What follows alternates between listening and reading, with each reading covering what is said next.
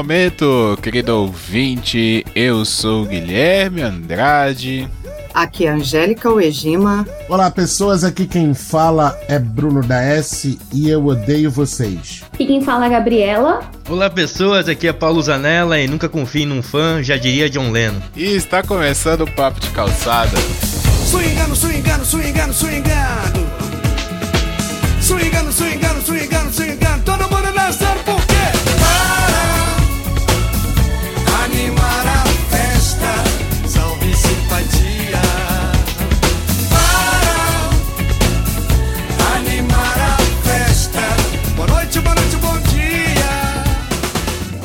Então, pessoal, vamos para mais uma semana de Papo de Calçada. Hoje para falar de um tema muito legal, falar sobre fãs. Mas antes disso, eu quero deixar aqui um recado que a partir desse episódio, a partir dessa semana, o Papo de Calçada estará também sendo transmitido na rádio Atroz FM. Essa é uma rádio web, então está disponível apenas na internet. Você acesse em atrozfm.com e lá você tem uma programação durante a semana e todas as quintas-feiras às 18 horas o Papo de Calçada estará no ar. Então você que já é nosso fã, que curte pelo feed, também pode ter a opção agora de ouvir pela rádio. E você que está ouvindo pela rádio, seja muito bem-vindo ao nosso podcast. Espero que curta o nosso papo. Nós falamos aqui sobre diversos assuntos, falamos sobre música, sobre cotidiano, sobre cultura pop, sobre política. Temos um espaço aberto aqui, a nossa calçada está aberta para diversos assuntos. E hoje vamos falar sobre fãs. Temos aqui várias pessoas para falar de que, que elas são fãs. Vamos discutir esse assunto, o que que é ser fã. Então, vamos lá, gente. E para começar, eu já faço a pergunta para vocês. Vocês são fã de quê? Vocês são fã de quem? Do quê? De, de quê? De música? De. Do que que você é fã? Me fala aí. Do que que você é fã? Angélica é fã do, da banda Ralberto. Isso muito. Sou uma grupo mesmo, total. Grupo de bastidores, ainda por cima, que é a pior de todas. Fã, fã. O que me ocorre aqui, eu sou fãzaça da obra do Akira Kurosawa, né? De um cineasta, um diretor japonês. Sou muito fã da, da narrativa, sou muito fã de como ele dá força aos personagens. É, os personagens centrais dele ao longo do filme crescem de uma maneira estonteante. Eu sou bem fã do trabalho do Kurosawa. Assim, eu não, eu não assisti a, a um filme dele, eu não assisti todos, né? Mas de todos que eu assisti, não teve um que eu não tenha ficado realmente tocada e precisei digerir, assim, no bom sentido, precisei refletir, internalizar. Então eu sou fãzaça do trabalho do Kurosawa. Aproveitando que ela tá falando, que a Angélica tá falando de cinema, eu posso dizer assim, eu fiquei me perguntando, né? Eu sou fã do quê? Eu sou fã de dois diretores, que um é o Chris Nolan, que apesar de ter ganhado muita prospecção com a trilogia do, do Batman, né? Do Cavaleiro das Trevas. Mas o Chris Nolan, ele também fez é, A Origem, fez Amnésia, e em breve vem aí o Tenet, né? Que é uma nova proposta. E eu também sou fã do Darren Aronofsky, que fez é, Cisne Negro, Requiem para um Sonho, Noé, Mãe.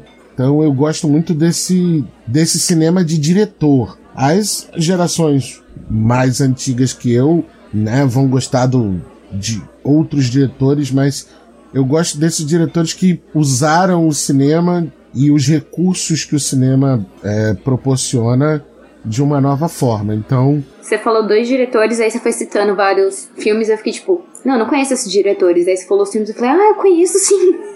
É, eu gosto muito de observar a direção também, né? Eu compartilho isso com o Bruno, porque o, o olhar do diretor vai, de, vai falar muito sobre a condução da história, né? Sobre a narrativa, sobre. É porque, assim, para eu dizer que sou fã, eu preciso, de algum diretor, eu preciso ter visto um volume considerável da obra dele, na proporção do que ele já produziu. Um diretor bom que tenha produzido dois, ainda é cedo de eu falar sobre ser fã, né? Eu também sou muito fã, e acho que o Brasil, nessa altura do campeonato, já deve saber disso, da produção cinematográfica pernambucana, né? Daí como um todo. Então, e são diretores que têm narrativas e pontos de vista muito distintos, né? Um Cláudio Assis é muito distinto de um Kleber Mendonça Filho. Que eu não sou fã. Diga-se de passagem. Eu prefiro Cláudio Assis a Kleber Mendonça Filho. É, eu acho estilos muito diferentes, né? O Cláudio Assis ele vai muito na linguagem do maldito e ele choca por causa disso. O Kleber Mendonça Filho tem um outro olhar, então ele trabalha num nível de delicadeza, de sutileza, né, é, muito muito interessantes. Bem como o Lírio Ferreira, coincidentemente ou não, relacionado ao lirismo, né, é, apesar do nome ser lírio, né, e não lira, mas ele é, ele ele é mais lírico. Então quem assistiu o Baile Perfumado, o Árido Movie, é, o Homem que Engarrafava Nuvens, é, e agora tem uma obra em conjunto, né? Tem uma obra junto, que eu ainda não vi, do Cláudio Assis com o Lírio Ferreira. Eu preciso muito ver isso, eu preciso ver muito essa combinação. Então, é, puxando aqui um pouco mais para o circuito nacional, do qual eu sou muito fã do cinema nacional, eu sou muito ligada no, é, na, na nossa cinemateca, na nossa produção, e aí o cinema pernambucano ele tem um destaque, né? E aí eu sou fã da, do conjunto da obra. Gabriela, você é fã de quê? Por incrível que pareça, eu não sou fã de K-pop. Não? Caraca! Fomos surpreendidos agora. Ela entende do negócio. Eu sou fã de Harry Potter, de Star Trek, de Star Wars. É, eu acho que eu posso dizer, assim, que eu sou fã, fã mesmo, só dessas três coisas. Tem outras coisas que eu gosto bastante, mas fã, fã mesmo é só isso. A, a gente, a gente não definiu o, o, o que, que é um fã. É, Na minha visão, eu acho, estão falando de gostar de, de algo. Mas o, o fã é aquele que leva isso para um estilo de vida, sabe?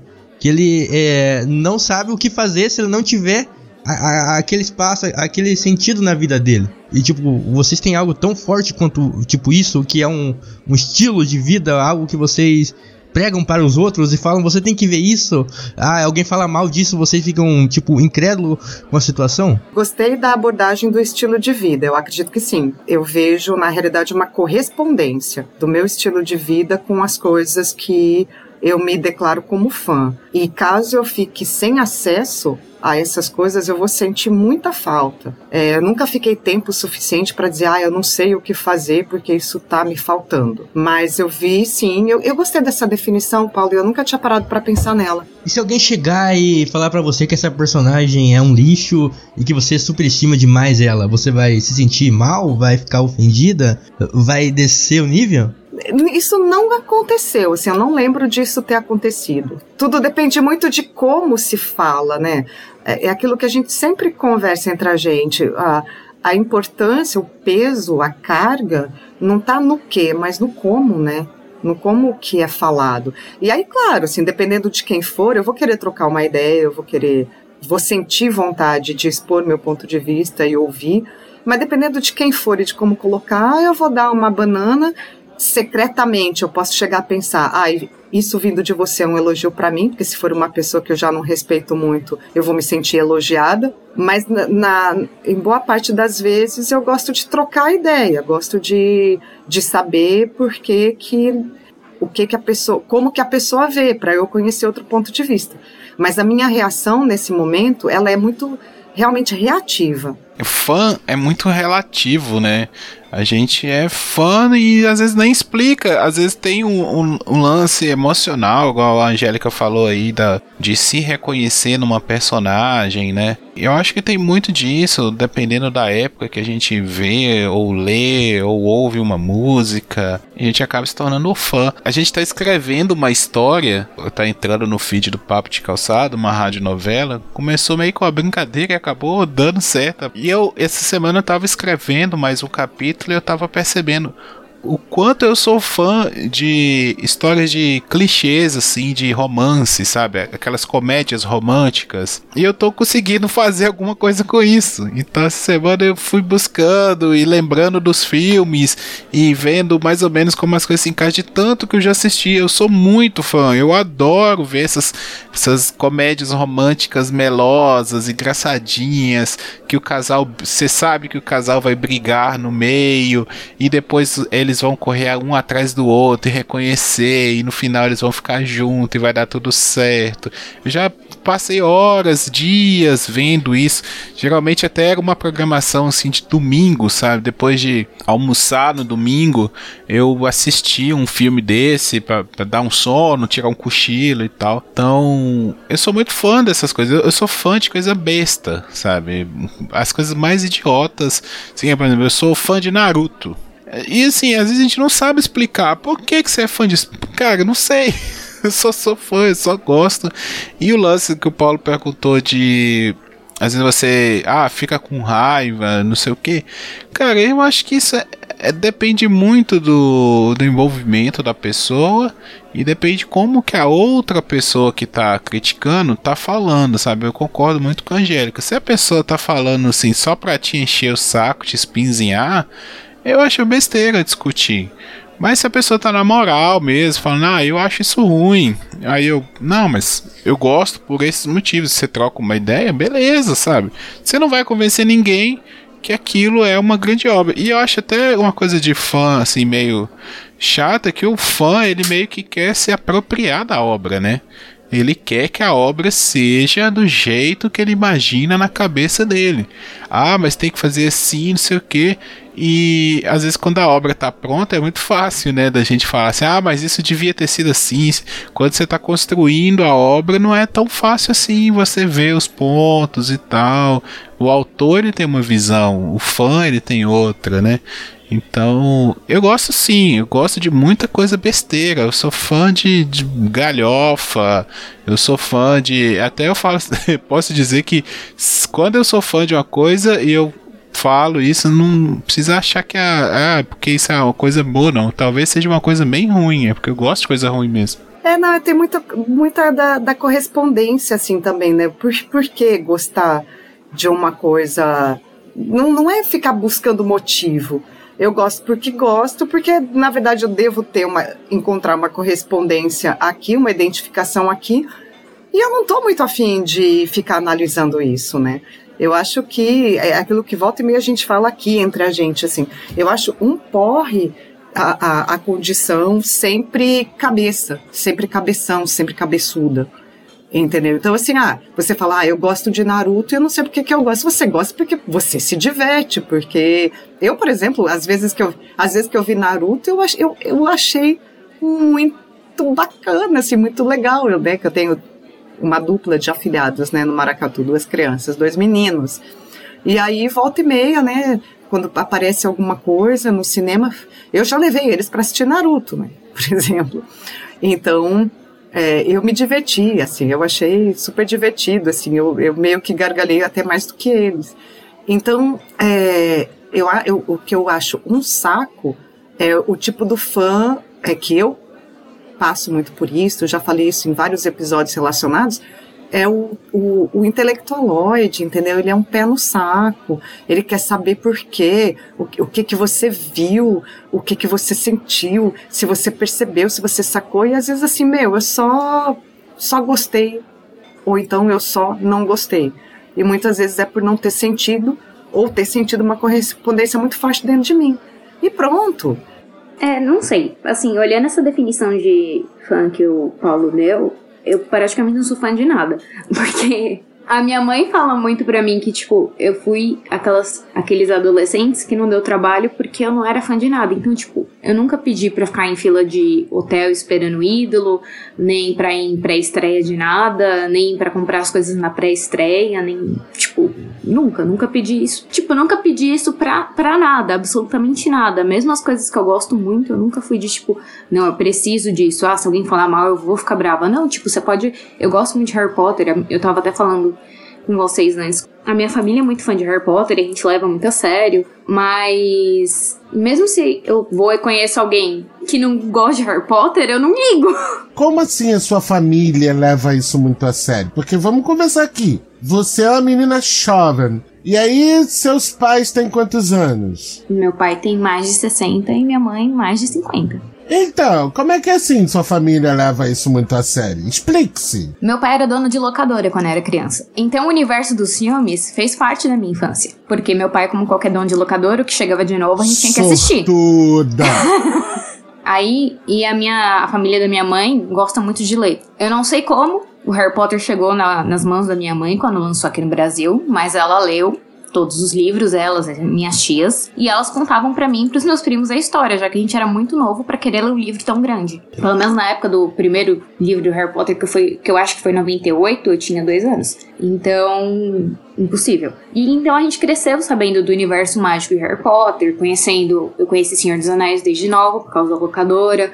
Fui conhecer Star Trek, Star Wars só depois de velha, porque ficção, fi- é, coisas que envolviam ficção científica, entre aspas, não era o forte do meu pai. Então, nunca lembro de ter visto isso em casa, nem tipo Alien, nem grandes nomes da ficção científica. Então, a minha, a minha família leva a brincadeira do Harry Potter muito a sério, tanto é que eu contei pra vocês a coisa de que, tipo, pra minha família é mais importante saber qual sua casa em Hogwarts do que qual seu time. Isso pro meu pai, pra minha mãe, pros meus tios, pras minhas tias, pros meus primos. Mas assim, por mais que eu goste bastante de Harry Potter, eu nunca cheguei no ponto de, tipo, se alguém virar pra mim e falar, nossa, Harry Potter é um lixo, eu não vou ficar, tipo, brava, eu não ligo.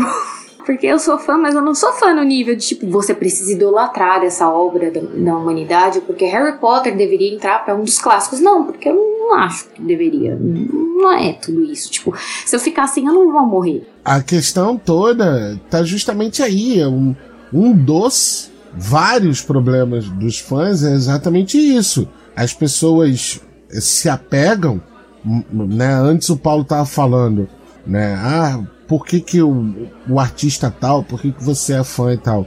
Eu realmente não consigo me considerar fã, porque é, um dos problemas, inclusive, é que é isso, é que eu sei que a obra que o cara produz, seja um livro, um filme ou um disco, é uma coisa e o cara que produz é outra pessoa. Ele pode ser um sujeito escroto ao quadrado ou ao cubo. Então, muitas pessoas ficam putas exatamente com isso. E o outro problema, né, do fã é exatamente esse. É ele levar aquela, aquela história tão a sério a ponto de trazer pra vida dele. E aí, porra, quando ele traz pra vida dele, é, ele fica puto. Eu vou citar um exemplo aqui, porque eu, eu sei desse exemplo. As pessoas, tem gente na época, sei lá, 10 anos atrás, né, na época do Crepúsculo, as pessoas estavam tão encantadas com aquele namoro entre um vampiro e uma humana que estavam, né, romantizando isso tudo. Então eu acho que tem muito disso do, do, do fã barra fanático. Né? O cara transporta a história que ele lê num livro, que ele vê num filme, que ele é, escuta numa música, ele transporta pra vida dele e aquilo vira um modo de comportamento. Isso é que é foda. É isso que é foda. Aquele pessoal que acampa três, cinco, seis meses na porta do show pra ficar lá grudado no, no, no, no palco pra poder ver o, a pessoa de perto. Isso realmente, isso realmente sempre me incomodou, sempre vi com maus olhos. Isso não é necessidade de pertencer ao grupo ou de buscar uma representatividade na vida? Passou, isso aí já passou, filho. É, então, passou, porque, tipo, pelo menos assim, eu sou da fase que Crepúsculo explodiu. Eu tava na escola quando Crepúsculo expl- quando ele explodiu. Em teoria, eu era o, o público-alvo, né? Que era a, a garota que se encaixava na, nas descrições da Bella. E eu lembro da febre que foi tipo, meu Deus, eu preciso encontrar um namorado como o Edward. Todo mundo, tipo, surtando porque queria um Edward, um Jacob na vida real. E eu ficava tipo, pra quê? Foi a mesma coisa quando estourou 50 tons de cinza. Eu também tava na escola, já tava no ensino médio. E aí começou a febre que existe até hoje. Se você frequenta qualquer qualquer grupo de literatura, foi uma conversa até que eu já tive com a Renata. Se você acompanha qualquer grupo de literatura de mulheres em, dos 18 pra cima, chutando alto, que vai ter só gente maior de 18, a maioria vai estar desesperada atrás de um Christian Grey, que é o personagem principal do 50 Tons de Cinza, do Travis Scott, que é o personagem principal do Bela alguma coisa, não é importante, mas é a mesma pegada de 50 Tons de Cinza, ou do cara que é o protagonista do, do After. Os três livros são tipo fanfics escritas sobre pessoas que viraram, acabou virando um, um 50 tons de cinza da vida, da vida. E, tipo, é o que você mais vê. É gente falando, não, porque eu queria tanto um namorado que fosse como fulano, ciclano ou beltrano. E você fica tipo, vocês estão levando o que vocês leram no livro muito a sério, sabe? Ó, se você parar pra pensar, os 50 Tons de Cinza é uma fanfic do Crepúsculo.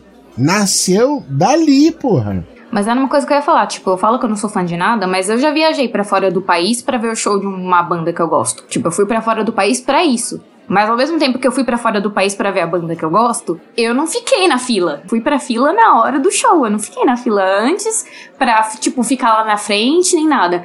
E tipo, o show acabou, eu não fui ficar na porta do hotel dos caras. Eu passei na frente do hotel porque era caminho pro meu hotel e mesmo assim fui embora. Eu acho que tem uma parada aí que já passa um pouco do fã, mas pertence ao fã, que é a projeção. A pessoa, ela se projeta naquilo, na, naquela personagem, ou ela quer viver naquele universo. Eu tava comentando isso com a Mariana. A gente tá, tá vendo muita questão aí de cancelamentos, né? A gente até gravou um episódio sobre cancelamento, não vou nem entrar nesse assunto não. Teve um grande caso aí eh, recentemente que foi da Vitão e Luísa Sonza, porque eles criaram um hype lá do relacionamento, não sei o que. Eles deram a entender que estavam juntos e era só marketing pra música nova. Isso, e a Luísa tinha recém largado do, do Whindersson, divorciado e tal, e criou uma coisa toda. Aí a, a Mariana, a gente conversando, né, se questionando por que, que as pessoas ficam tão chateadas, revoltadas, querem cancelar alguém porque terminou um relacionamento, sabe?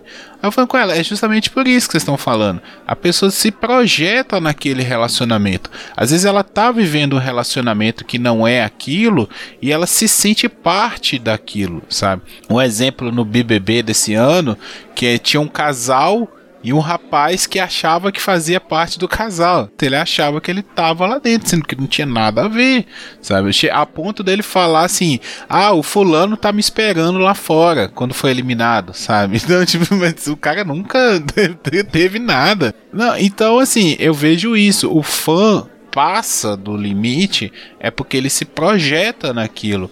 É, nós gravamos sobre K-pop também. A Gabriela tava falando, né, do nível dos fãs do, do K-pop. Tem muito nisso. Elas, elas querem aquilo pra elas, sabe? Ah, o, o cantor ele me pertence. Ele não pode ter uma namorada. Ah, esse relacionamento é o, é o relacionamento perfeito. Então, sei lá, eu não tô analisando ninguém, mas às vezes a pessoa tem um exemplo, sei lá, vou colocar um adolescente. Tem os pais que não são é, não vive um relacionamento bacana, talvez ela projete o relacionamento, sabe? Que ela queria ser filho daquele casal. É o famoso se você entra no Twitter e você vê, vamos supor, é, pessoas comentando nas coisas do, do Leon do Coisa de Nerd e da Nilce do Coisa de Nerd do Cadê a Chave, falando, ai, meus pais. Sério, cara? Sério? É. E eu ia até falar, tipo, um exemplo de, de fã, que é uma, é uma coisa de, abre aspas, cancelamento que eu vi ontem, que foi uma pessoa reclamando no, no Twitter que ela acha errado os fãs de Percy Jackson, que é a saga que tem os filhos dos deuses gregos e romanos, ficarem falando sobre deuses, porque pode participar, palavras da pessoa, pode participar do que alguém cultua. E tudo bem, beleza, pode ser parte do que alguém cultua, talvez alguém cultue algum, algum deus grego ou romano, mas não é essa a questão, a questão é que, tipo, tem pessoas que elas querem se colocar dentro do universo do, do livro. Então, assim, tem muito fã de Percy Jackson que nunca parou pra ler mitologia. O que ele sabe de mitologia é o que o cara do Percy Jackson fala, o escritor fala. E, tipo, beleza, eu, tô lendo, eu li Percy Jackson inteiro, a, a primeira saga do Percy Jackson, e realmente o que ele fala de mitologia, tipo, não tá errado. Tá certo. Só que o que a gente sabe de mitologia é um pouquinho mais sangrento, um pouquinho mais pesado. Não é.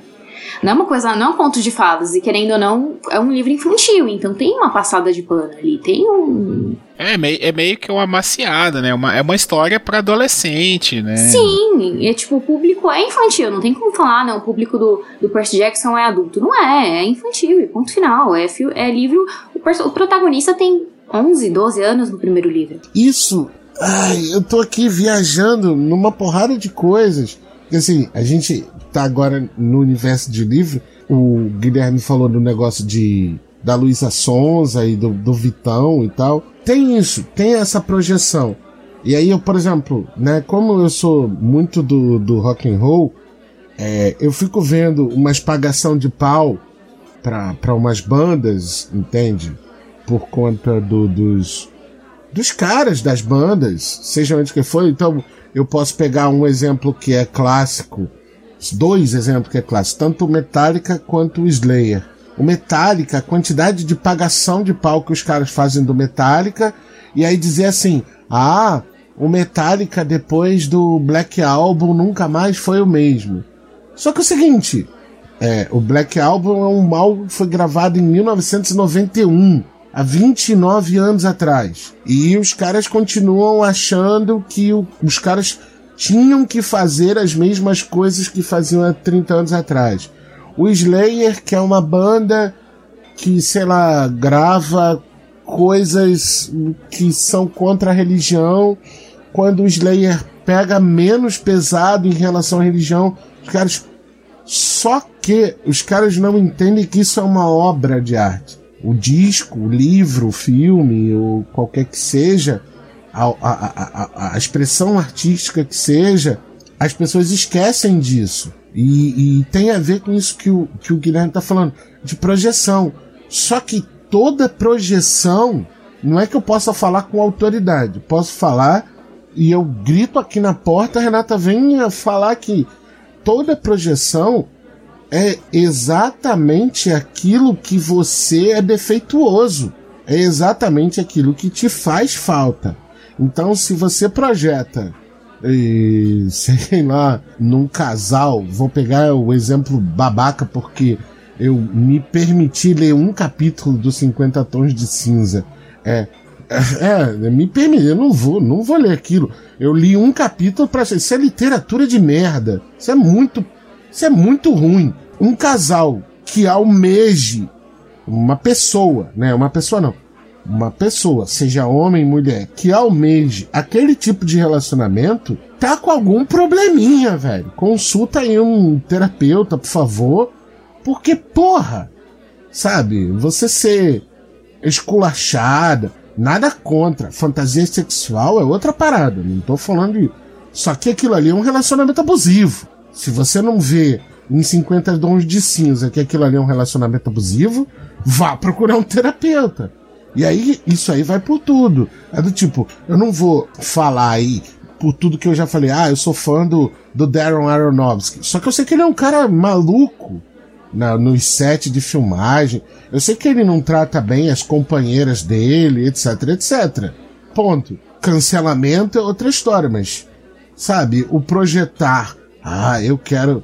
Estamos falando da história. Isso aí já, já, já é outro problema, cara. É porque para mim eu não vejo, eu vejo as coisas muito diferentes aí, assim, para mim projeção não é mais ser fã, entendeu? Isso para mim, e, talvez exista uma definição mais técnica e daí é daqueles momentos que a Renata com a experiência dela faz falta, né, na gravação. Mas deve haver uma definição mais técnica assim. Mas é, é, dentro de mim, eu, eu ser fã é uma coisa, eu projetar é alguma coisa tão diferente, mas tão. Claro, eu não vou projetar em algo que eu não admire, é óbvio. Mas, gente, isso para mim é, é, são, são, entende? são dois assuntos muito diferentes, assim, que, claro, eles se misturam, é óbvio, né? Então a gente vê entre fãs os que se projetam, a gente nunca vai ver é, de, diferente, né? Quem não for, só vai se projetar quem for fã, mas a projeção é uma consequência de ser fã. Peraí, olha só rapidinho, rapidinho, Angélica. Chamei Renata. Renata está aqui ao meu lado. Renata vai explicar o conceito de projeção. E aí depois a gente discorre sobre isso. Então, de acordo com a Gestalt terapia, que é a abordagem psicológica que eu trabalho, é, projeção quer dizer você olhar no outro alguma parte, alguma característica ou algum comportamento é, alguma ação ou forma de agir que você, com certeza absoluta, não gosta, mas que muito provavelmente, e aí outras teorias concordam, como Jung concorda com a teoria da sombra, que você tem em você e você não, não suporta olhar. Então, quando você projeta, você joga no outro aquilo que é seu e você tem raiva no outro e não em si mesmo. Então a projeção, na realidade, tecnicamente, ela não é, ela não se manifesta na vontade de copiar. Não, ela se manifesta na negação do próprio eu. Co- Como que a gente poderia definir aquele tipo de pessoa que se diz fã de, um determinada, de uma determinada obra literária, de uma determinada é, sequência de filme, como Crepúsculo, por exemplo, e quer ter aquela vida? Idealização. Porque são coisas diferentes, assim, eu tô vendo. Ser fã é uma coisa, idealizar é outra. Na própria ação de ser fã, né? no próprio- na própria emoção do fã, tá contida alguma forma de idealização. Né? Porque a gente não tem a informação do convívio. Não, mas aí é quando é quando é fã de uma pessoa e não da obra dela. É, mas pode ser até da, na questão da obra. Você não, não tem a perspectiva de dentro. Então, na- só ser fã ou de pessoa ou de uma obra já é uma forma de você manter uma idealização. Não, muito legal, incrível a explicação. Agregou muito ao cast. Obrigada, meu amor. E isso é muito sério porque toda obra, toda a construção cinematográfica ou literária, ela é feita para criar o ideal e criar esse fã. Ela é para ressaltar as emoções de quem tá envolvido com ela. Então, essas emoções, elas não acontecem do nada, elas acontecem a partir do, do nosso chão de repertório. Eu sempre falo essa palavra, eu uso muito essa palavra, mas é verdade, assim. É, na, é aonde a gente conecta a obra dentro da gente que vai fazer essa emoção acontecer. Isso é tão pensado que se o, cada obra, cada é, produto, ele tem um público-alvo. Se esse produto chega a outro público que tem um conhecimento, vamos dizer, sobre um filme de guerra mais aprofundado sobre aquela época, o filme não vai causar a me- mesma reação e a pessoa pode talvez até achar que aquilo lá é um lixo, sabe? Que não faz sentido nenhum. Por exemplo, um historiador assistindo um filme, ele vai ficar puto quando tá descontextualizado, tecnicamente. Eu, como psicóloga, vendo um filme eh, sobre emoções ou sobre ações de um terapeuta. Por exemplo, Sessão de Terapia é uma série que todo mundo gosta, ou costuma, a maioria das pessoas costuma gostar, e eu acho uma merda. Eu tenho um horror da série, porque eu fico dando supervisão pro terapeuta, entendeu? Porque eu sou supervisora de terapeutas, eu tô vendo onde o cara tá errando. Então, assim, a Angélica vendo um filme sobre é, aves, ela vai ficar louca se né, ficar falando merda. O Guilherme com robótica. A, a Gui com, com robótica, não, com automação, desculpa, Gui. A Gabi com história da arte. Então, assim, na nossa área de autoconhecimento, que- onde a gente sai da idealização e vai para a percepção e para o pensamento construído, cognitivo, a emoção ela toca num lugar diferente, entendeu? Isso não quer dizer que você seja melhor ou que a outra pessoa que ah, talvez goste de Crepúsculo ou de 50 Tons de Cinza. Não, aquilo foi pensado e produzido para aquela pessoa, sabe? E ela só tá nesse lugar porque o repertório dela ou precisa de alguma coisa daquela idealização para se sentir completo, ou é porque ela não tem um outro jeito de ir, nenhum outro escapismo ou uma forma de sentir aquelas emoções. Ou porque ela não conhece outras referências, né? Sim, isso. É, é, é- é referência mesmo que eu quero dizer com relação ao repertório. Ou até, e é bem isso, assim, se ela se ela não, não tem para outro lugar onde olhar e sentir aquilo, ela vai buscar aquilo que a faz sentir dessa forma, né? Então sempre vai ter uma correspondência de é, idealização, em maior ou menor, menor grau, é, na identificação é, com uma obra. Por exemplo, eu fico, enquanto você falava, a gente está falando aqui né, nesse episódio sobre fãs, né? E aí, por exemplo, é, eu me considero muito fã de Van Gogh. Né, eu tenho várias, eu tenho uma coleção de Van Gogh nem todas estão na parede, porque eu tenho mais coleção do que parede, né? Então tenho muita coisa que eu sequer emoldurei. Que na verdade, gente, não é réplica, é gravura de papel, né? Só você só coloca uma moldura bonita e você diz que tem um quadro do Van Gogh. Ah, cara, você levantou na área pra gente chamar você de rica, milionária, bilhardária. Sacanagem. Então, é, e, é, e é uma coisa que eu não sei explicar. Eu simplesmente é, viajo na obra do Van Gogh, assim. Eu não entendo de arte, né, tecnicamente falando, eu entendo de ser sensibilizada pela arte. Eu, eu, eu, eu, eu entendo da arte como consumidora, né, não como técnica, não como análise. Mas eu fico diante de um quadro do Van Gogh, gente, hipnotizada. E, e quadros que eu tenho na minha parede há quase 20 anos. Sim, que isso toca em setores emocionais e, muito provavelmente, depois de convivências positivas com essas obras, elas vão formando mais chão ainda para elas serem maravilhosas no, na, no seu lugar emocional, entendeu? E o Van Gogh, ele nem era a melhor pessoa, né? É um cara que não sabia ouvir crítica. Eu não sou fã do Van Gogh, eu sou fã da obra dele. Foi uma piada, desculpa, ninguém pegou. Mas é isso que eu tô querendo colocar, que assim, a, a, a objetificação que a gente, enquanto fã, projeta, projeta não projeção o termo técnico, mas a, a, que a gente dispara em relação ao objeto, seja pessoa, seja obra, seja uma obra de ficção, seja uma ideia da gente mesmo, uma idealização daquilo que a gente um dia quer realizar. Então, os nossos sonhos, eles são uma coisa na nossa cabeça e outra quando a gente os realiza. E assim o é com tudo, porque.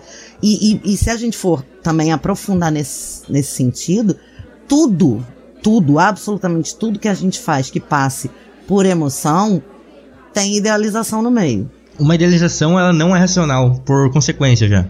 Então, quando chega alguém para uma fã de K-pop e apresenta para ela é, fatos e argumentos racionais, é, aquilo já não é aceito de cara, porque não faz sentido para ela pra pessoa. É a mesma coisa que Bolsonaro. Se a gente puder definir idealização, é a união da ideia com a emoção. Então, ela forma uma ideia, não importa a percepção que ela tenha após formação da ideia. Ela já tá com a emoção e a ideia juntas. Então existem níveis, né, na realidade. Ah, sem dúvida, mas aí é tudo é tudo é entre é, é Láudano, no século passado, era remédio e Láudano é veneno. Então, tudo, tudo, em, pelo menos em psicologia, em discernimento de emoções e etc., é a dose.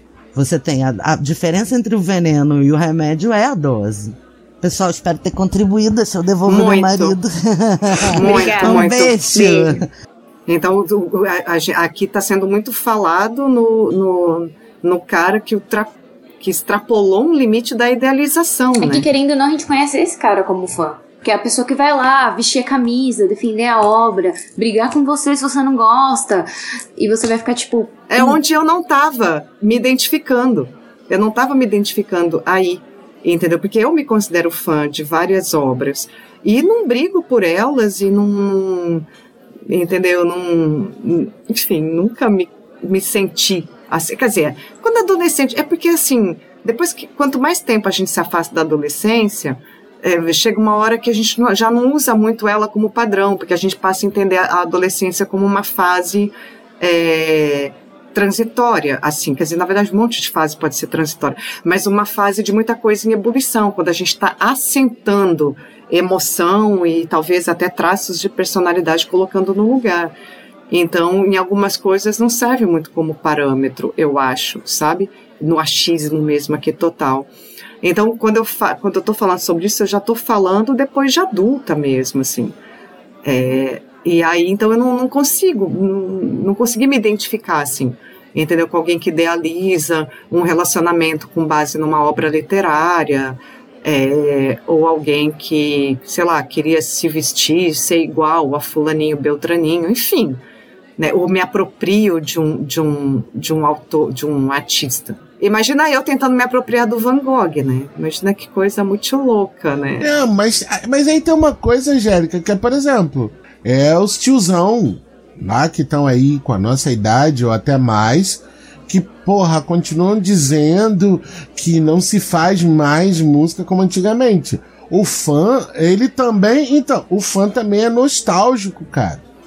Eu tenho uma puta raiva com isso, sabe? Com essa nostalgia de dizer que as coisas nunca foram. É, vou, pegar o teu exemplo. Ah, nunca mais existiu nenhum pintor como Van Gogh. Oi?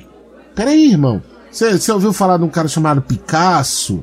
Entendeu? Você ouviu falar de um cara chamado Kandinsky, por aí vai, sabe qual é? Mas, ah, por exemplo, assim, isso que a Angélica falou, e até no seu exemplo que você falou que foi o do Van Gogh, que entra na questão da arte, muita gente vira pra mim e fala que, tipo, não, o que é legal mesmo é a gente estudar arte clássica, porque se a gente for pra arte moderna, é o famoso meu filho faz, faz melhor que isso. Porque as pessoas não estão prontas pra falar sobre arte moderna, porque todo mundo vai virar a arte, vai olhar a banana presa com silver tape e vai falar, eu faço isso em casa.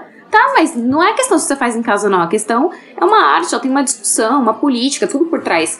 Então, beleza, você, vai ser, você é melhor que a pessoa que faz arte moderna? Não, tem gente que é fã, tem, tem muita coisa assim, tem muitas camadas para ser vistas.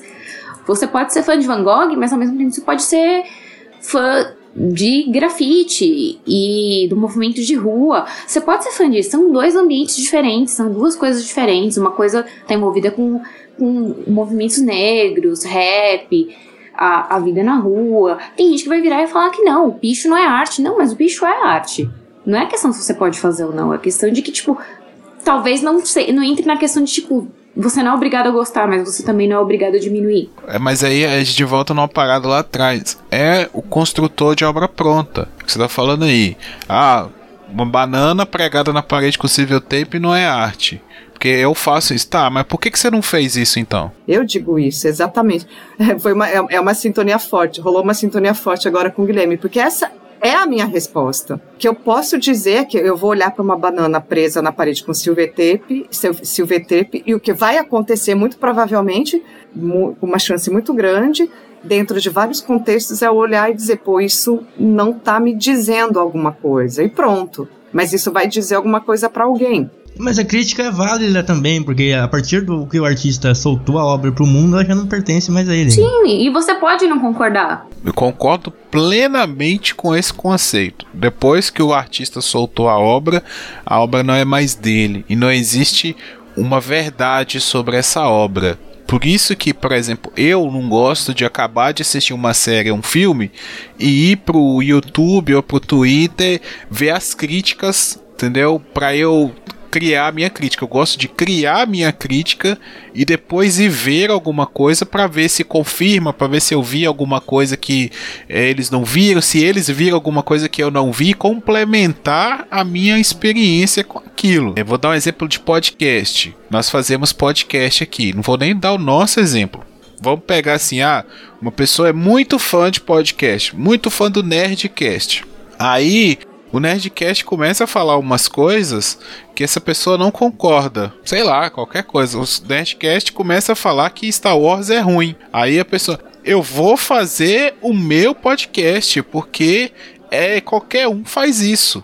Qualquer um faz um podcast eu vou fazer o meu podcast. Aí a pessoa vai lá e começa a fazer. Só que o podcast dela não vai ter o mesmo sucesso do Nerdcast. E aí a pessoa vai começar a ficar com raiva do Nerdcast. Como que esse podcast que não fala nada tem sucesso e eu que tenho tanto conteúdo para falar, ninguém me ouve? Mas aí isso tem muita coisa por trás. A, a, pessoa, quando ela vira ídolo, não é por um fator simples. Existe muita coisa envolvida nisso: carisma, a forma de apresentar, a própria obra em si. Então, esse lance de falar assim, ah, eu faço, cara, você está reduzindo o trabalho de uma pessoa muito, sabe? É, é, é, ser, é ser desonesto com a, o trabalho de uma pessoa. Você fala assim, ah, eu faria isso. Não, cara, você não faria isso. Pode ser a pior coisa do mundo, tá? Pode ser um filme que deu errado. Mas, cara, você pode falar assim, eu não gostei, agora eu não faria isso, eu acho muito injusto com quem fez aquilo. Eu acho que a gente pode definir o fã como uma pessoa que gosta de alguma coisa de forma saudável, sem ela querer jogar isso pra vida dela, ou forçar isso pra outra pessoa, ou querer, no caso do K-pop, que a pessoa não case e espere por ela, sendo que eles nunca vão se conhecer na vida. O fã é um fanático mais light, então? Ser fã é uma coisa, ser fanático é outra coisa. São duas palavras diferentes e que, pelo menos na, na minha vida, eu aplico de, jeito, de um jeito diferente. Isso que eu volto a dizer. Eu vou, vou voltar a falar do Van Gogh, que é um cara que morreu há um certo tempo, né? E, e eu, enfim, eu li o livro, os dois livros, né? Da, das cartas. E, e, realmente a personalidade dele é bem enigmática, assim, ele tem uma personalidade bem interessante, mas eu nunca gostaria, teria o menor prazer em conviver com ele. É, é, por outro lado, é, enfim, a gente vê o quanto o mundo não estava pronto realmente para entender o Van Gogh, que era um poço de sentimento. Né? Ele não era. É fácil dizer que ele era simplesmente um doido, ele era um cara, era um poço de sentimento e não tinha como, não sabia como, era impossível para ele lidar com aquele sentimento, com, aquela, com aquele volume todo. Mas enfim, vou pegar ele, por exemplo, né? Como eu sou fã da obra dele, assim, eu não tenho como idealizar só se eu fosse idealizar e dizer isso, né? Ah, depois do que o Van Gogh veio, não veio mais ninguém parecido. Entendeu? Na minha, na minha cabeça, fã é uma coisa, fanatismo é outra. Gostar e se identificar é uma coisa, extrapolar o limite da idealização é outra. Eu já tenho algumas preocupações por conta disso, entende? Porque a gente vai chamar de fanático o cara que vai perseguir o artista, né? E a gente vê muito isso no mundo da música e também no mundo televisivo, né? Que tem gente que persegue determinados artistas. E aí eu fico meio preocupado com isso. É, com as pessoas que. De fãs passam a ser stalker, né? Isso, a frase do Paulo no início é, é ótima. O cara que matou o John Lennon era um grande fã dele. Mas é uma coisa assim que eu ia até comentar que eu acabei não comentando durante o episódio foi que, tipo, no K-pop a gente tem um termo para isso, para pro fã que vira stalker, pro fã que mata o John Lennon, que é o famoso sasaeng, que são os fãs que chegam, vão ao extremo de ser criminoso ou não, às vezes. Mas no K-pop tem muito isso. Como a gente falou no episódio do K-pop da loucura toda dos fãs, não é um, não é dois, não é três casos que tem de fãs que invadiram a casa do idol durante a noite e tirou uma foto do lado dele dormindo. O episódio em si do K-pop já é um negócio assustador. Você ainda acrescenta isso, é foda. É que eu não falei no episódio do K-pop disso, porque, tipo, o, o ideal é você Isso. não dar mídia para esse tipo de coisa, porque quanto mais mídia você dá, mais acontece. Só que existe isso, é, existe essas pessoas no K-pop, elas existe tanto que elas têm um termo só para isso. É, mas existe uma uma retroalimentação disso daí. Eu acho que o próprio ídolo nesse caso, ele tem um, um pouquinho de culpa as mulheres jogavam calcinhas pro Vando e o Vando guardava todas as calcinhas. E ia um repórter na casa dele, ele mostrava o armário que tinha só de calcinha de fã. Então, de certa forma, tá incentivando, sabe? O cara nunca falou no show dele assim: não, parem, gente, eu não quero, não joga calcinha aqui e tal, não precisa disso. É até um lance que o Neil Gaiman discute muito bem no livro dele, Deuses Americanos. No caso, ele usa deuses, né? Mas a gente pode transportar isso para qualquer tipo de ídolo que as pessoas cultuam e esses ídolos são formados a partir desse culto. Então, se existe um, um deus da, da televisão, é porque as pessoas estão cultuando a televisão. E esse Deus, ele é forte ou fraco de acordo com a quantidade de pessoas que cultuam esse Deus. Então, o ídolo, no caso humano, é a mesma coisa. Quanto mais gente tem cultuando um Luan Santana, um ídolo de K-pop, um Vando, seja lá o que for, mais ele vai aparecer, mais ele vai ganhar dinheiro. Então, assim, lógico que gera tem um limiar muito perigoso que, é, que acaba em morte muitas vezes, algumas vezes, tal como o John Lennon, mas o, os ídolos muitas vezes, tá? Lógico que tem gente que é talentoso por ser talentoso e a vida da pessoa é aquilo, mas tem ídolos que eles precisam disso, sabe? Gente, o no Brasil há poucos anos atrás o Champion suicidou porque ele não estava aguentando a pressão dos fãs sabe? Porque o, o ele né, foi substituir o Chorão, os fãs caíram em cima porque era uma perda recente, o cara sentiu tanta pressão que tirou a própria vida, sabe? Então, assim, é, mas o quanto isso é culpa dele, o quanto não é, é isso aí é uma discussão viajada, sabe? Muito viajada. Não vou nem entrar nisso porque envolve morte, mas existe um, um, um perigo aí que às vezes o próprio ídolo não observa, sabe? Pô, Amy Winehouse, sabe? A mesma coisa, a mulher, ela vivia disso, era o talento da vida dela. Os fãs não deixavam a mulher em paz, os, os paparazzi não deixavam a mulher em paz. Mas tá, e aí? E se não tivesse isso também, será que ela teria feito sucesso? Se ela cantasse em botiquinha a vida inteira, sabe? Será que ela teria alcançado tudo que ela alcançou e reconhecido o trabalho dela? Porque às vezes o cara é talentoso também ele pode tirar a vida dele por nunca ter sido reconhecido, ser frustrado. Então é uma. É, eu sei que é uma loucura, mas. né? Cara, agora você- você botou aí um negócio pra pensar, né, velho? É uma indústria, se assim pode falar, que é retroalimentada, né? O fã que cultua, né? Que fica atrás do ídolo, e o ídolo que, se não tiver fã, não tem motivo pra fazer.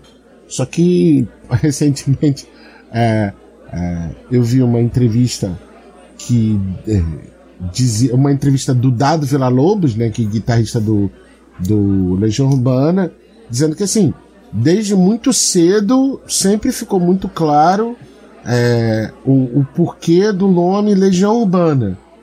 Só que quando chegava na hora das entrevistas, o Renato Russo viajava. Exatamente porque todo mundo ia nessa onda dele. Sabe? Não só necessariamente os fãs, mas a imprensa e todo o circo em torno viajava. Ah, porque o Renato disse que tem a ver com as legiões romanas. Ah, porque tem a ver com o poema tal, do poeta tal, não sei o quê. E o Dado Vila Lobos, como, é, não sei nem do que, ele tá falando, ele tá indo nessa, tá tranquilo pra mim, vamos que vamos, sabe? É, é, um- é uma parada retroalimentável, né? E, e todo mundo cai dentro do, do barquinho, viaja dentro do barquinho, né? Por isso que eu falo, é, há muito. Aí, Bruno, né? Naquela história que você tava. Antes, quando você tava procurando finalizar, que é. Eu não sou fanático de ninguém, é, no caso, especificamente da música, né? Eu não sou fã, eu, sou, eu sou fã de diretor porque a obra é muito perceptível, né?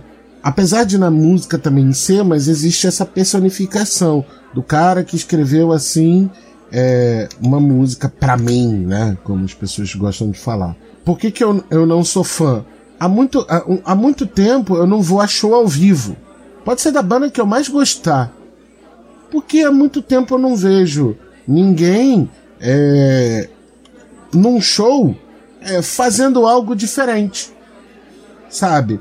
Fazendo algo que eu realmente assim. Pô, esse show foi foda. Esse show foi diferente do que eu vejo, por exemplo, no YouTube. Sabe? É, é, eu posso hoje, sei lá, pegar qualquer banda que eu. Uma banda famosa internacionalmente. É, é do tipo. Vou pegar. Vou, é. Uma banda famosa internacionalmente, eu boto no YouTube, banda X live. E eu posso ver ela em qualquer lugar do mundo. E eu, às vezes, eu vou lá, pago, sei lá, 500 reais pra ver essa banda ao vivo. E eu nunca vou pagar 500 reais numa banda ao vivo. Diga-se de passagem, porque eu já discuti com um monte de gente por conta disso. Ah, Bruno, é 200 reais pra ver a banda. 200 reais? Caralho, isso é caro pra caralho. Na minha opinião, isso é caro pra caralho. Aí eu chego lá e o cara toca a mesma música que ele toca no CD, só que num volume mais alto. Ah, vai tomar no cu. Eu tenho amplificador pra isso em casa. Por isso que eu não sou fã de ninguém. É, eu acho que eu vejo muito nessa indústria do fã, eu percebo também, às vezes, o próprio artista fica escravo, né? No fato de ter que seguir é, o que os fãs esperam que segue. Quando entra na indústria, eu chego a ficar com pena, assim. A gente vê muito artista que poderia ter dado muito mais de si, que poderia ter expandido a sua obra, e não vai porque ele está escravo de um mercado de fãs que gostam daquele estilo. Eu tenho um exemplo para contar, assim, por exemplo, que aconteceu, que é com aquele Cordel do Fogo Encantado. Quem não conhece Cordel do Fogo Encantado é uma banda pernambucana, só, né, claro. Enfim, que faz, que tem uma sonoridade nos dois primeiros discos muito puxada para percussão, né? Eles são quatro, per, quatro, três percussionistas pesados, né? Dois ogãs de terreiro, inclusive, e aí um percussionista, eu acho que bem poderia vir a ser comparável, pode vir a ser comparável daqui a uns anos ao próprio Naná Vasconcelos. Um, um, um vocalista de âmbito teatral muito forte, que é a Leirinha, e um único cara de violão. Um único cara de violão é, carrega, né, vamos dizer assim, melodicamente toda essa base de percussão. Então eles estouraram no Brasil, levaram público a deleite, é, realmente uma qualidade sonora é, muito boa, muito nova para a época. Tem que lembrar que quando eles estouraram era começo dos anos 2000. Talvez hoje, quem vai conhecer hoje não encontre tanta novidade, mas é, porque muita coisa veio depois deles. E, enfim, então quando eles apareceram, aquilo era realmente novo. Só que conforme eles saíram do sertão de Pernambuco e ganharam o mundo, né? viveram em São Paulo, viveram no Rio, é, excursionaram para muitos lugares fora do país, é óbvio que eles experimentaram outras sonoridades, eles conheceram outras sonoridades. Então eles foram naturalmente no terceiro CD eles mudam a tônica. E aí é, a linguagem um pouco, a linguagem musical mesmo. Teve muito fã que saiu fora, assim, do tipo, não, esse não é o Cordel do Fogo Encantado. E aí eles chegaram num beco sem saída, assim, né, que não era bem um beco sem saída, mas eles estavam querendo produzir outra coisa. A sorte é que eles são do, do, do mundo independente. Eles vão formar, é, e formam até hoje, eles agregam esse coletivo de artistas independentes. Então, se eles fossem seguir a escravidão do mercado, eles estariam aí fazendo o mesmo trabalho há 20 anos, entendeu? Do mesmo jeito, nunca teriam experimentado. Então, por um tempo, cada um foi seguir a sua carreira solo, Clayton para um lado, Lirinha para o outro, Emerson para outro lado. É, e aí, quando eles sentiram necessidade, eles retornam. Né? Eles vão retornar em 2018 com um outro trabalho, entende? Um quarto trabalho que não.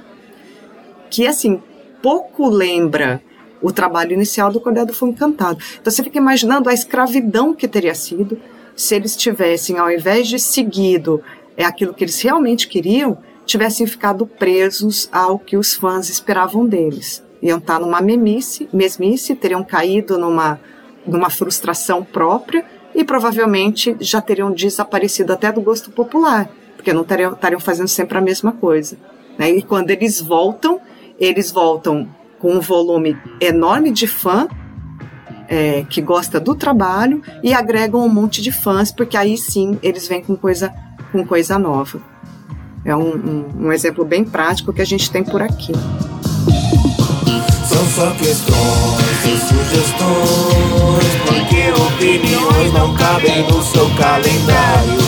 São só questões e sugestões, porque opiniões não cabem no seu calendário antes de começar o momento cultural, quero agradecer aos nossos padrinhos que apoiam o nosso podcast. Agradecer ao Renato Amorim, ao Pensador Louco e ao Danilo de Almeida. Muito obrigado pela contribuição de vocês. É muito importante para nós. Se você não apoia o Papo de Calçada, pode procurar no padrim.com.br ou no PicPay, fazer a sua contribuição da forma que for possível. Lembrando que toda contribuição tem recompensa recompensas, desde o agradecimento, a divulgação de um trabalho aqui, até prêmios como episódios exclusivos, o e-book da rádio novela. Tem várias formas de nós agradecermos o seu apoio. Então, de qualquer forma, muito obrigado a todos que estão apoiando. E agora vamos para o nosso momento cultural. Eu preciso confessar para quem acompanha o Papo de Calçada, porque a bancada já sabe, que recentemente eu descobri a série é, Annie with an E, né? O Annie com um E. É lindo, a fotografia é bonita, a história é muito, é, muito bem conduzida, porque não é um filme simplesmente é, não é uma personagem simplesmente otimista, boboca, panaca, não é aquele otimismo bobalhão, entendeu? Ela tem uma essência ali diferente mesmo. Os personagens têm uma essência, uma abordagem nisso muito bem feitas, muito bem conduzidas. Então eu indico a série, quem ainda não assistiu, que quer ver é, uma série que tenha uma fotografia simplesmente perfeita, é uma narrativa com base em esperança e otimismo que não é boboca, que não é alienada e que mostra o que melhor o ser humano pode ter, assim, que pode desenvolver, assista a Anne. Assim, é, é, é, acaricia a alma e Anne com E me faz pensar. Assim, termina o episódio, eu não, eu não consigo maratonar Anne, termina um episódio, eu, eu penso, eu internalizo, porque é de uma riqueza de sensibilidade que é para aplaudir em pé. Eu vou dedicar uma. Na verdade, vou recomendar uma série que eu tinha esquecido dela, mas aí agora marcaram a segunda temporada, então acho que vale a, vale a pena assistir. Que é The Boys, que tá na, pela, lançada pela Amazon, que é muito boa e faz você passar nervoso e faz você odiar todo mundo e você quer que todo mundo se exploda, mas é muito legal porque trata de um universo em que existem super-heróis e eles são contratados por uma de uma grande empresa e tem marketing e como se tipo a gente tivesse super-heróis no mundo real e eles fossem uma franquia de filme deles, mais ou menos isso. É muito boa. Você passa um pouquinho de raiva, mas é, é muito boa. Os protagonistas são muito bons, você passa raiva com os antagonistas. E é muito legal porque entra em umas questões muito de que lado você vai ficar. Se você ficar do lado dos heróis ou se você não vai ficar do lado deles. Mostra até uma questão de que às vezes os heróis não são tão heróis assim. E vai ser a segunda temporada agora em setembro. Confirmada já eu acho que dia 9 ou 7. Então, super recomendo. Eu quero indicar aqui um filme que era para ter sido lançado no cinema, mas por conta da pandemia acabou sendo lançado direto no streaming, mas no, na HBO Go, mas você pode encontrar ele aí se você procurar direitinho que é o Bad Education. E aí, meu amigo, minha amiga, se você gosta do ator Hugh Jackman, o glorioso Wolverine da série X-Men, você se acostumou a ver ele ali, se acostume a ver ele num papel de um diretor de uma escola. Na verdade, ele não é nem diretor de escola, né? Ele é quase como um, um, um, um secretário de educação ali de uma, de uma região, de uma área ali nos Estados Unidos. E, cara, Bad Education fala sobre. Você acha que corrupção existe só no Brasil? Não, meus amigos. Também existe corrupção nos States. E Bad Education fala sobre uma história real que ocorreu entre 2001 e 2006 de desvio de verbas da educação. E é um filme que o Hugh Jackman faz e se descabela. Tem o, o Raymond da série I Love Raymond. Não, como é que é? Everybody Loves Raymond, que é também dos anos 90, muito bom. Ele tá lá na série. E eu também quero indicar aqui que eu já passei muito tempo nesse podcast aqui sem indicar bandas boas. E quero indicar a banda Red Fang, que é uma banda norte-americana, se eu não me engano, eles são do Oregon. Então, é uma parada muito legal, que é de um movimento que está crescendo chamado Stoner Rock, né, o rock chapado. Red Fang, que é como se fosse esse dente. Esqueci, esse dente mais pontiagudo que a gente tem aqui. É, Red Fang é uma banda muito foda. Eles estão com. Não com disco novo, né? Mas eles têm feito um trabalho consistente e consi é, consistente e coerente com o que eles têm feito nos últimos anos. Então, Bad Education é o filme e Red Fang é a banda. Depois de várias indicações cabeça aí, eu vou indicar um canal no YouTube que eu achei esses dias e eu acabo rindo muito. Não tô falando que é bom ou é ruim o tipo de humor que ele faz lá. Com certeza é ácido. Inclusive, ele tira sarro de várias, vários tipos de fã, que foi o assunto discutido aqui hoje. Né, do K-Popper, do do, do trap, que é a nova onda, né, que tá. Depois que fui ver o que é trap. Mas, se quiser dar risada, não me cumprimento se é bom ou se é ruim, se você vai gostar ou vai se ofender. Mas procura ali no canal um cara lá de Balneário Camboriú, Michael Kister. E fala umas bobeiras bem loucas. Né? Esse maluco é muito doido, velho. Esse maluco é muito doido. Eu acho. eu vou indicar duas coisas. Primeiro, já, o Paulo me lembrou aqui que eu tava pra indicar um canal de YouTube também, já tava esquecendo. Eu vou indicar o canal do Seu Pimenta TV, do João Pimenta. Esse canal, velho, Larica tem muitos ódio. quadros. Tem o Larica do Ódio, tem a redublagem, tem o, os sketches de stand-up que ele faz. Cara, é genial. Esse cara é muito engraçado. Ele tem o dom mesmo de fazer graça. E vale muito conferir, tem muito material dele no YouTube. Seu Pimenta, procurar os, as dublagens de anime dele, é, paródia, se o anime fosse baiano. Cara, é maravilhoso isso. Eu racho de rir. Ah, não, o dele, o, o, o dele do One Punch Man, cara, eu me amarro, velho, me amarro. E outra coisa é um álbum que eu tô ouvindo essa semana, que é o Oxigênio do Freud. Um álbum bem bacana. É, eu já tinha indicado um álbum do Freud aqui, que foi o Teoria do Ciclo da Água. Esse ano ele lançou Oxigênio. Já tem um tempo o lançamento, mas eu fui escutar agora. E muito bom, muito bom. Mantém o nível aí de qualidade. Vale a pena conferir. Ah, então é isso aí, pessoal. Mais um episódio do Papo de Calçada. E não deixe de seguir o Papo de Calçada e os outros podcasts aqui da casa nas redes sociais. E escutar o Papo Solo tem o Papo de Lingerie com a nossa querida Renata, que também faz o TV na Calçada junto com o Guilherme aqui.